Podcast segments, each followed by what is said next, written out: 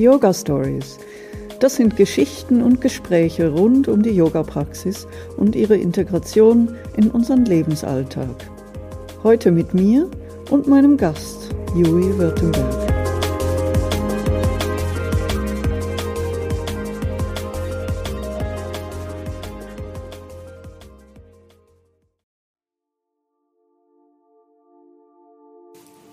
Ja, ich freue mich heute hier zu sein mit Jui Württemberg.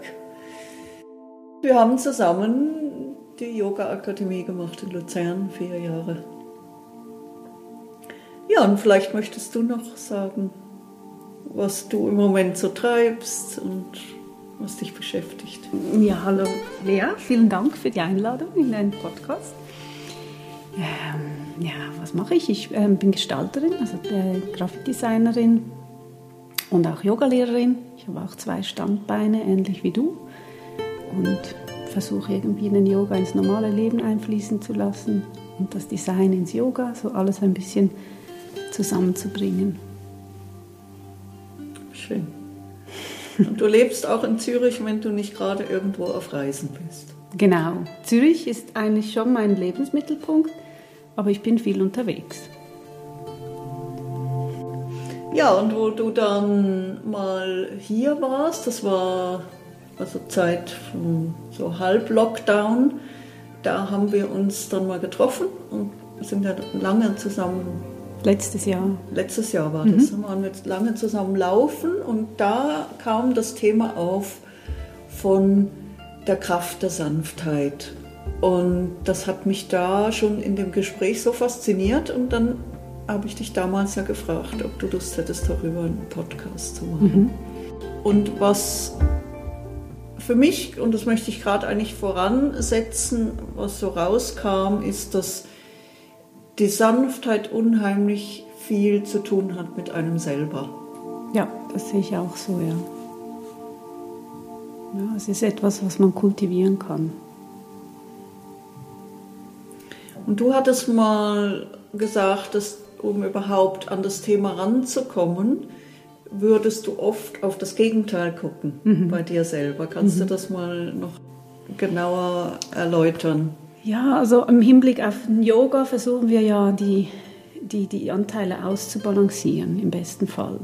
Und wenn man jetzt mehr Sanftheit kultivieren will, dann ist es gut, wenn man sich auf, die, auf das Gegenteil halt äh, auch fokussiert und mal schaut, äh, wo bin ich zu äh, vielleicht grob oder, oder ähm, brutal mit mir selbst. Und dann, wo kann ich dann mehr in die Sanftheit kommen aus diesem Aspekt raus? und habe gemerkt, da ist eigentlich sehr viel Brutalität da, wo ich noch viel sanfter werden kann. Und so habe ich dann mich dann mit dieser Sanftheit immer mehr auseinandergesetzt. Mhm. Mhm. Interessant. Also schauen bei sich, wo, wo bin ich unsanft, wo bin ich mhm. gewaltvoll sogar. Ähm, was, ich, was bei mir da kam, ist so hm. dieser Begriff der inneren Kritikerin, mhm. das habe ich bei mir gemerkt, dass die oft ziemlich unsanft ist. Mhm. Das kenne ich sehr gut, ja. Diese Stimme, die sagt, jetzt hast du nicht genug gemacht und jetzt warst du, mhm. hast dich gehen lassen und dann kommt so dieses, wow, dieses Antreiben und ja. Und da habe ich gemerkt, ich habe mich in letzter Zeit sehr viel mit diesen inneren Anteilen auseinandergesetzt und es ist möglich, mit denen in Dialog zu treten. Und wenn das geschieht, dann stellt sich so eine innere Sanftheit ein, also mhm. verbessert sich, weil mhm. man dann nicht mehr Gegner ist zu dieser Kritikerin. Ja, ja, genau. Mhm. Ja, ich habe aber auch gemerkt, dass es eben auch im Körperlichen, also ich finde, es gibt so verschiedene Ebenen. Das Körperliche, das, das ähm, eben dieser innere Dialog und dann auch mit dem Mind, mit den Gedanken, wie man, also man kann eigentlich brutal zu sich selbst sein auf allen Ebenen. Und ich habe dann wirklich auch versucht zu, zu nachzuprüfen, wo bin ich wirklich auch gewaltvoll mit meinem Körper. Und das geht bis in die Yoga-Praxis zum Beispiel. Das kenne ich. Also ich habe mich auch wirklich schon verletzt beim Yoga. Mhm. Äh, da gibt es viele Formen von eigener körperlicher Gewalt. Mhm. Also wo Leute sich zufügen, äh, sprich Diäten oder ähm, Drogenmissbrauch oder äh, also das arbeiten. endlos. Endlos arbeiten, genau. Ja. Überlasten. Ja. Das stimmt. Und weil du gerade sagst, in der Yoga-Praxis und zum Beispiel jetzt Asana ist ja interessant, dass ähm, ich habe früher ja sicher zehn Jahre Yenga-Yoga gemacht und zufälligerweise bist du jetzt genau in dem Studio gelandet. Mhm. Mhm. Ähm, und lange Zeit galt Yenga-Yoga als sehr männlich und auch eher eine harte und so eine technische Disziplin. Mm, ich habe das dann selber auch so empfunden und bin dann so ein bisschen weggekommen. Ich würde aber heute das relativieren und sagen, dass der größte Anteil an Grobheit kam aus mir und nicht aus der Praxis von Iyengar Yoga. Ja, klar. Ja, ja. Und ich glaube, wenn ich jetzt heute wieder in dieses Studio gehen würde, dann würden, würde das ganz anders sich anfühlen mhm. für mich, mhm. weil ich das Gefühl habe, dass ich über die Jahre viel mehr an Sanftheit jetzt gewonnen habe. Mhm. Wie, sie, wie siehst du das? Also ich praktiziere das jetzt hauptsächlich wegen der Stabilität, weil ich gemerkt habe, umso stabiler ich bin jetzt auch im physischen Körper, ich, hab, ich bin sehr beweglich, dann ist es eigentlich besser, wenn ich jetzt an dieser Stabilität arbeite, dann kann ich mehr ins Loslassen kommen und auch mehr in die Feinheit. Deswegen ist das ein guter Yoga-Unterricht für mich im Moment. Aber es gibt natürlich Fanatische überall und ich habe da auch schon Fanatische kennengelernt, jetzt in diesem Studio. ja, findest du ja überall. Also, wo man dann das so ein bisschen zu intens so praktiziert. Ja, dass, dass, dass es genau so sein muss. Eben, und das kommt aber wieder aus deinem Selbst. Das kommt nicht aus der Praxis an sich, sondern es ist dein Zugang ja, wenn man das so zur Praxis, ja, ja. der ausmacht, ob es eher fein ist ja. oder. Ja. ja, und ich merke auch jetzt, weil ich wirklich schon jahrelang Asana übe, und viel in diesen ähm, sehr vielleicht eher fordernden äh, Klassen, die mehr dynamisch sind und kraftvoll.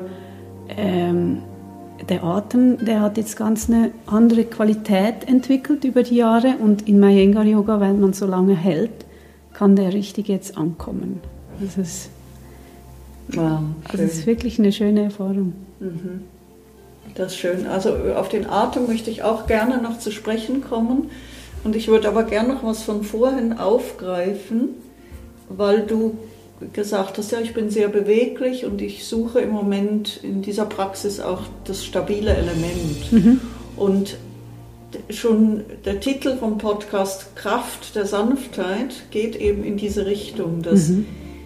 Man könnte auch sagen, die Sanftheit, die verlangt eigentlich, dass im Inneren schon etwas da sein muss, was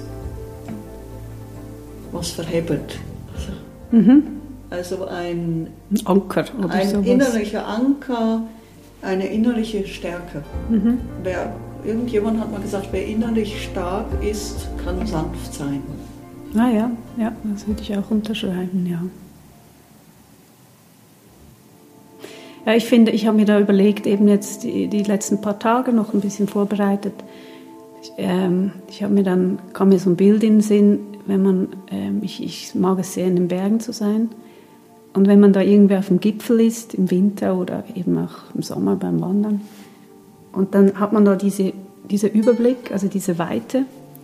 Und ich finde, ein Berg hat was ganz, ganz Beständiges und unglaublich, also das ist sowas Solides, aber zugleich eigentlich auch was Sanftes, diese Ruhe, die man dann da oben hat und diese Stille und Weite. Ich finde, das ist so, da bekommt man so ein bisschen ein Gefühl ein, ein, ein, von dieser Sanftheit, die so unglaublich kraftvoll ist. Also für mich zumindest fühlt sich das dann so an. Mhm. Das finde ich ein ganz schönes Bild, was du jetzt beschreibst. Du hast es nämlich jetzt mit dem Symbol vom Berg auch verknüpft mit der Ruhe mhm. und der Stille. Mhm. Zum Beispiel habe ich gemerkt, wenn man sehr viel so eine Initialenergie hat, also eben hastet, alles mhm. so schnell, schnell. Mhm, mhm. In dem Moment, wo du so ganz schnell reagierst, bist du meistens unsanft. Mhm, mhm. Und sobald du mehr in deiner Ruhe bist, wird dein Handeln sanfter. Mhm. Ja, weil das ist wie auch mehr überlegt. Also, man, also im Stress kann man sicher nicht jetzt, oder ich kann es zumindest nicht sanft sein mit mir selbst. Also das wird dann wirklich schwierig, weil dann macht man nur so aus dem Effekt raus. Mhm. Aber wenn man eben, ja, ich denke auch, wenn man so ein bisschen innehält, dann kann man schon auch in diese Sanftheit reinkommen. Also so fühlt sich das für mich an. Mhm. Und das bedingt aber wieder, dass ja man dann konfrontiert wird mit sich selber. Also in die Ruhe kommen geht ja auch dorthin, dass man meditiert, oder? Mhm. Und äh, kennen wir wahrscheinlich alle, oder der, man wünscht sich diesen Zustand von Buddha-gleicher Zustand, mhm. Mhm. der dann wirklich vollkommene Sanftheit ist. Ja. ja auch diese Hingabe. Ja, und losgelöst ist es auch. Ja, losgelöst. Mhm. Und dann ist es aber andersrum, dass, dass man diese inneren Dämonen hat, oder? Und dieses Gedankenkarussell. Und, und dann kann sich die Sanftheit ja gar nicht einstellen. Also meinst du jetzt während Meditieren selbst? Ja. Ja, klar. Die Übung macht der Meister. Ja, die Meisterin, oder? Ja, aber ich finde über den Atem und natürlich dann in die Meditation, da, das hat ganz viel mit Sanftheit zu tun. Ja. Über den Atem in die Meditation gehen. Ich, ich, ich habe früher die Ashtanga-Praxis ähm, praktiziert, das Mysore. Und da habe ich so diesen Ujjayi-Atem kennengelernt und auch wirklich so richtig kraftvoll ähm, praktiziert und dass man auch den Ton und und ich erinnere mich, ähm, die Doris in unserer Ausbildung, die hat uns dann mit dem ähm, Sukshma, dieser Begriff, ja, ja. wenn der, wenn der Dirga und Sukshma. Ja, aber Sukshma, wenn der Atem ganz so ähm, wie ein Silberfaden ganz fein wird. Und ich konnte mir das nicht so gut vorstellen, weil das nur ein Wort war. Und mit der Zeit wirklich entwickelt sich dieser Atem und dann wird er wirklich wie so ganz eine, eine Silberschnur und auch dann halt der Ujjayi wird dann auch eine Silber, so ganz, ganz was Feines. Mhm. Und trotzdem kraftvoll. Absolut kraftvoll, ja. ja. Ich finde, ich find, es hat die, diese Art von Stille, wenn man so wirklich das, den tieferen Aspekt anschaut, hat es auch so was ganz Beständiges, Unendliches. Mhm. Mhm. Also viele Qualitäten, die eben was mit Kraft zu tun haben, aber nicht mit dieser rohen Kraft. Mhm. Mhm. Ein anderer Ausdruck von Kraft. Ja, ich finde dieses Bild eine Kraft, die so kraftvoll und sich selbst ist, dass sie eben nicht gar nicht sein will. Sie ist einfach. Also so, sie will gar nichts repräsentieren oder sein. So dieses Bild habe ich dann manchmal. Wow, das ist schön gesagt. Eine Kraft, die gar nicht sein will, die einfach ist. Mhm. Aha. Wow. Und dort sind wir ja in diesem ganzen Spektrum von Grobstofflichkeit, das, was wir hier als das Materielle haben, unsere Körperlichkeit, mhm. und dann löst sich das ja immer mehr auf in dieses Feinstoffliche. Mhm. Und ähm, so wird ja auch der Atem dann immer feinstofflicher, mhm. vielleicht auch das Meditieren. Und, und in dem, wenn es ganz feinstofflich ist, kann so immens viel Kraft drin sein. Mhm. Aber wir können es nicht mehr anfassen. Ja, ja, es hat natürlich. keine Muskeln. Ja, ja, ja, ja. natürlich. Du hattest jetzt vom Ujjayi gesprochen. Ich habe das jetzt in letzter Zeit beobachtet mit Kapalabhati. Mhm. Der Atem, für die, die es nicht kennen, ist eigentlich eine Umkehr vom Atemgeschehen. Im Alltag atmen wir ja aktiv ein und dann passiv aus und im Kapalabhati drehen wir das um und lassen den Einatmen kommen und aktiv atmen wir dann aus. Und wenn man das zu Anfang übt, dann ist es meistens sehr körperlich. Mhm. Also der Bauch wird nach innen gezogen, der ganze Körper bebt mit und dann atmet man trotzdem noch aktiv ein. Also es ist sehr körperlich. Mhm. Und ich praktiziere das ja jetzt schon jahrelang mhm. und trotzdem kommt immer noch mal eine Ebene von feiner. Ja. Und jetzt erlebe ich Kapalabhati als, obwohl es eine kraftvolle Pranayama-Technik ist, als unheimlich feinstofflich. Und was ich eben festgestellt habe, es hat dann eine Verbindung zu meinem Nervensystem und es peitscht mich nicht mehr auf, sondern ja. es, es, ich bleibe in der Ruhe. Mhm. Ja, ja, aber es hat sich halt daran gewöhnt, das Nervensystem, das muss sich einstellen auf diese Praxis. Also ich glaube auch, da gibt es unglaublich viele Schichten. Da kann man ewig Neues entdecken in diesen Arten äh, Technik, Techniken. Aber du würdest auch sagen, dass gerade diese, diese Praxis von Pranayama ist auch ein Weg hin zu mehr Sanftheit, oder? Kommt natürlich darauf an, wie du das übst. Ich war da auch schon in Yoga-Trainings, da haben die das also wie so ein, äh, also ja, kommt an. Kann man auch sehr, also brutal ausführen, mhm. Pranayama. Mhm. Aber jetzt so für dich dein eigener Weg? Nein, absolut. Nein, für mich ist es die beste Technik, um in die Meditation kommen, zu kommen, in diese meditative Feinheit. Also über die, die das Pranayama, über Atemtechniken. Ja, ja. Mhm. Mhm. ja, das ist wie das Vehikel dahin. Mhm. Was ja diese Techniken auch tun, sie befreien uns ja von viel Ballast, oder? Sie reinigen ja auch. Mhm. Viele dieser Techniken sind ja auch ja. Kriya, also ja. Reinigungshandlungen. Mhm. mhm. Und ich sehe dort, und ich glaube, das hatten wir auch im Vorgespräch schon angesprochen, eine Verbindung zur Sanftheit. Wenn, wenn wir sehr selbstbezogen sind und egoistisch und reaktiv, dann ist da viel mehr grob mhm. als sanft. Ja, ja. Ist das auch was, was du so äh, siehst oder beobachtest? Ja, also diese Reinigung, ich meine, man kann es auf vielen Ebenen anschauen.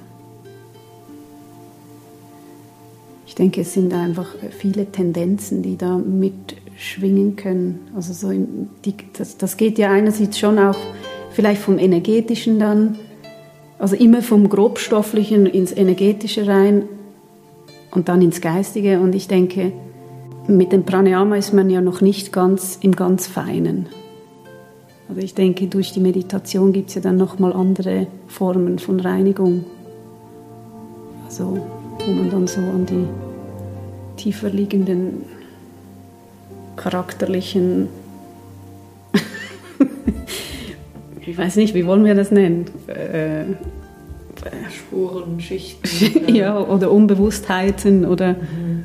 Ignoranzen oder einfach rankommt. Mhm. Oder die können der Sanftheit schon im Weg stehen, oder solche Tendenzen. Ja, absolut. Und ich denke, es kann sich dann aber auch entladen. Also das habe ich auch schon erlebt. Das ist ja wie so, die beschreiben das als, als, als Knöpfe, Verknotungen. Und das kann man ja im Energetischen haben, dass sich das dann entlädt in Form von Emotion oder Lachen, Weinen. Mhm. Ähm, aber ich finde, auf geistiger Ebene kann das dann so, also ja, da kann sich halt dann wirklich die charakterliche Eigenschaft verändern. Also das ist ja im besten Fall. Mhm. Das wollen wir ja auch nach mhm. dem Praktizieren. Aber ich finde, da gibt es ja auch diese Knoten. Mhm. Diese noch viel feineren Knoten, wie jetzt ähm, im energetischen Bereich. Also wenn man da so ein bisschen ins Geistige dann reinkommt. Und dann, wenn, wenn man das weiter praktiziert, dann kommt man ja auch zu diesen Themen von diesem Mitgefühl und diesem... Finde ich ein Riesenpunkt von Feinheit, weil ich habe mir das ähm, letztens eben auch noch mal vorbereiten auf unser Gespräch überlegt. Ich finde, es hat sehr viel mit Mitgefühl und mit Liebe zu tun, diese Feinheit. Und dann aber auch wirklich sich selbst gegenüber, eben wie man, wie man mit sich selber ins Feine geht oder ist. Mhm. Und so ist man ja dann auch mit anderen. Also man sagt ja, man kann andere nur so fest lieben, wie man sich selbst liebt. Mhm. Also mhm. sonst ist die Kapazität gar nicht, ja, wie da irgendwie. Und wenn man sich selbst dann dieses Mitgefühl auch mitbringt und nicht so grob ist mit sich selbst, dann hat das ja auch dann eine Auswirkung aufs Außen oder wie man mit Menschen umgeht. Mhm. Mhm.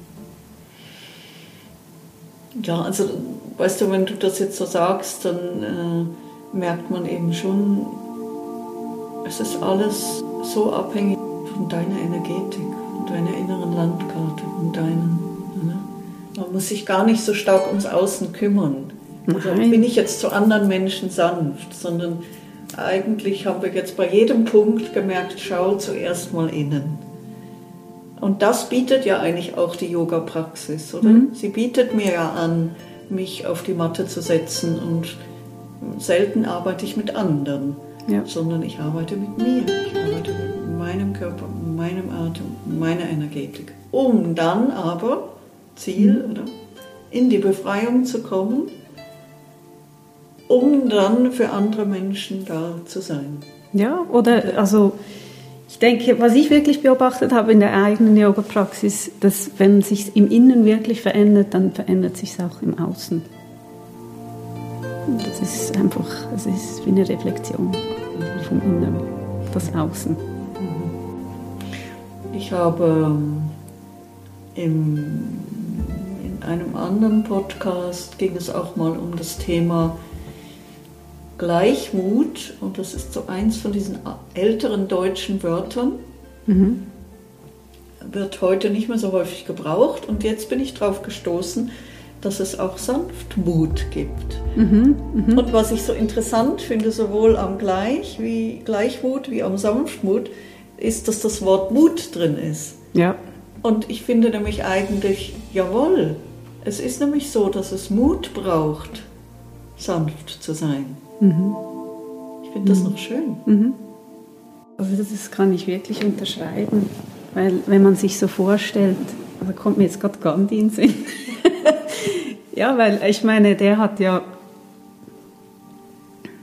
also nicht, der blieb sanft, also seine, seine ganze Revolution sozusagen war ja schon Gewaltlosigkeit. Mhm. Und ich denke auch, dass man da halt dann wieder, es ist eigentlich, man steht ja dann, wenn man jetzt in einem Konflikt ist mit jemand und dann nicht in diese ähm, Reaktion und Aktion reingeht, sondern halt vielleicht da dann sanftmütig bleibt und dann denkt, okay, ich, ich gehe jetzt nicht auf das Gegenüber gleich, äh, Gleiches mit Gleichem. Also ich denke auch, das verhindert sicher dass es dann weitergeht in, in so was Negatives. So eine Gewaltspirale, wie ja. man das ja auch nennt. Ja. ja. Und das braucht eben eine Haltung. Das braucht ja. eine Haltung und es braucht mhm. Mut. Ja, denke ich auch. Und da kommt mir auch noch die Doris in den Sinn. Und für die, die es nicht wissen, unsere Schulleiterin, mhm. die sehr, ja. Ja, weil ihr Yoga-Unterricht, ich, ich erinnere mich um, ganz zu Beginn, ich hatte wirklich große Mühe, ähm, mit dieser sanften Art, wie sie unterrichtet und das ganz langsame und so. Aber das hat eine Riesenqualität. Da hat sie uns unheimlich viel mitgegeben. Ja. Naja, finde ich schon. Ja. Ja, ich würde mhm. auch sagen, ich bin da bei ihr wie noch sehr stark in das reingewachsen. Mhm. Und so war ja auch der Aufbau von dieser vierjährigen Ausbildung. Es mhm. hieß sogar vom Grob zum Feinstofflichen. Mhm. Ja, genau. Ja, und ich erinnere mich, als ich dann angefangen habe zu unterrichten und äh, sie hatte das immer das Zürich-Yoga genannt, mit all diesen Flows und so. und das war so schwierig, auch da finde ich eben, da kommt dann auch wieder das Aspekt von Mut, dass man eben dann zu diesem Stillen steht. Vielleicht eben, dass man das vielleicht anders macht, wie das halt gewünscht ist oft, dass man so dieses überdynamische und sehr körperliche Yoga unterrichtet. Also das war eine riesen Herausforderung für mich. Ich erinnere mich, als ich angefangen habe zu unterrichten. Mhm. Und das finde ich braucht auch Mut, dass man dann halt so unterrichtet, wie es für einen stimmt. Ja. Mhm. ja, ich war ja kürzlich an einem Workshop von dir mhm. und das war, da war so viel Sanftheit spürbar und Stille. Mhm. Das Feedback war ja dann wirklich auch sehr gut. Also vielleicht hat sich auch durch die Pandemie etwas verändert. Weißt du, dass, dass die Pandemie eigentlich uns wie gerufen hat hin zu mehr Stille und mhm. mehr Sanftheit. Mhm. Ja, ich persönlich fand das eine unglaublich gute Erfahrung. Also jetzt wirtschaftlich natürlich nicht, der Lockdown, aber jetzt persönlich, also ich konnte wirklich mich ganz voll und ganz dieser Sanftheit und der Praxis widmen, weil alles stillgestanden ist. Also ich fand das wahnsinnig bereichernd. Und wenn man so voll im Leben ist, ist es eben eine Herausforderung, oder? Mhm. So ja, du bist unterwegs in der Stadt Zürich, dann noch sanft zu bleiben, wenn es rundherum laut, bunt, Lärm. Ja, ja. Mhm. Ja, und ich glaube, für viele Leute ist es wirklich auch eine große Herausforderung. Ich habe da mit meinem Partner letztens darüber philosophiert, dass viele Leute so wirklich sogar schon Angst haben, allein zu sein oder halt eben in diese Stille zu kommen, weil sie Angst vor dem Lärm haben, den sie selber produzieren. Eigenen Lärm. Mhm. Ja, und den Gedanken und Chaos und so. Also die vermeiden das richtig. Mhm. Mhm. Ja, und das ist wieder diese Reflexion, wo du vorhin gesagt hast, oder? Wenn das in dir drin herrscht, dieser Lärm, dann ist es wirklich eine Herausforderung, sanft und still zu werden. Mhm. Und dann nimmt man halt was von außen, kenne ich auch sehr gut. Ne? Mhm. Von Schokolade über Drogen. Ja, ein Glas Wein. Zu allem, oder? Mhm. Es gibt noch einen Aspekt, den ich gerne mit dir anschauen würde. Und das ist, wie steht Sanftheit oder Sanftmut in Verbindung mit dem Frausein? Lustig, dass du das jetzt sagst. Ich wollte nämlich über das noch sprechen mit ah, dir. Ah, ja. Ich finde das ganz ein wichtiger Teil von der Sanftheit. Und ich finde, es hat für mich so diese, diese tiefere Bedeutung von der Sanftheit, hat was ganz ähm, Zentrales auch für mich jetzt persönlich mit Weiblichkeit zu tun. Und es hat mit dieser Urkraft des Weiblichen zu tun dass es nicht, ähm, es hat nichts mit Schwäche zu tun oder mit, ähm, also so Suscheli. Ja, ich finde, das ist so, also für mich ist die Sanftheit wirklich die Uressenz vom Weiblichen. Ich finde, es hat was, ähm, irgendwo durch was Passives, aber es ist eben so kraftvoll, dass es gar nicht muss oder soll. Das, mhm. Es ist einfach. Und ich finde das auch ein wichtiger Aspekt heutzutage. Man liest das ja und hört das so viel mit diesem ähm, Women Empowerment und was darum geht, dass ähm, die Frauen sich stärken und so. Ich finde das auch ein bisschen eigenartig, dass man einfach Women empowern soll. Ich finde, Man sollte einfach Menschen empowern. Ist jetzt meine persönliche Meinung. Und dann finde ich auch wirklich die Frauen, es geht nicht darum, dass Frauen so werden wie Männer und stark sind. Und also es hat ganz eine andere Qualität, das Weibliche. Ganz eine andere Kraft. Das ist nicht so dieses äh, kriegerische und kämpferische. Es ist wirklich, das ist so standhaft und solide, dass es gar nicht kriegen muss oder kämpfen muss. Mhm. Mhm. Es ist einfach äh, ja, solid, beständig, ohne zu wollen und müssen. Mhm. So sehe ich das. Mhm. Ja, das ist sehr interessant. Das ist ein ganz spannender Aspekt und ich erlebe es so, dass jetzt in den letzten Jahren ja so viel Rollenveränderungen stattgefunden haben, auch zwischen Mann und Frau oder dieses mhm. Infragestellen, was ist eigentlich das Bild. Und da finde ich, ist weiblich und männliche auch wie übergeordnet.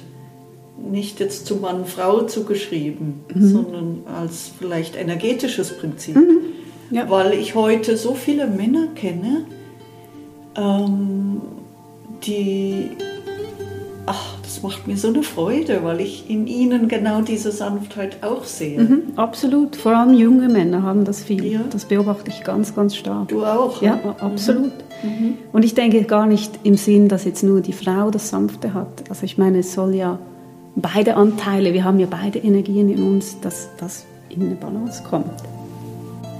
Es hilft mir auch, wenn ich darüber spreche, immer wieder den Kompass zu setzen und zu merken, ja, da möchte ich eigentlich hin. Oder ich meine, teilweise verkörper ich das schon, aber ich habe ja eben diese Anteile noch, etwas mhm. noch so.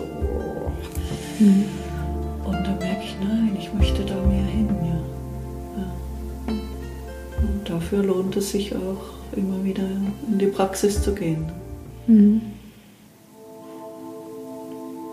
Ja, ich selbst merke, dass ich das wirklich, äh, das Sanfte viel zu wenig beachtet habe und das auch äh, also früher in meinen 20ern oder so. Ich dachte immer, es sei was Schwaches. Das ist so interessant und das hat sich komplett eigentlich geändert. Diese, das Verständnis der Sanftheit. Dass es nicht was Negatives ist, sondern eigentlich was sehr, sehr, sehr eben Kraftvolles. Und heute erlebst du es als eine deiner Stärken. Mhm. mhm. Mhm. Ja, aber jahrelang eben wirklich das Gegenteil eigentlich gesehen. Das ist interessant.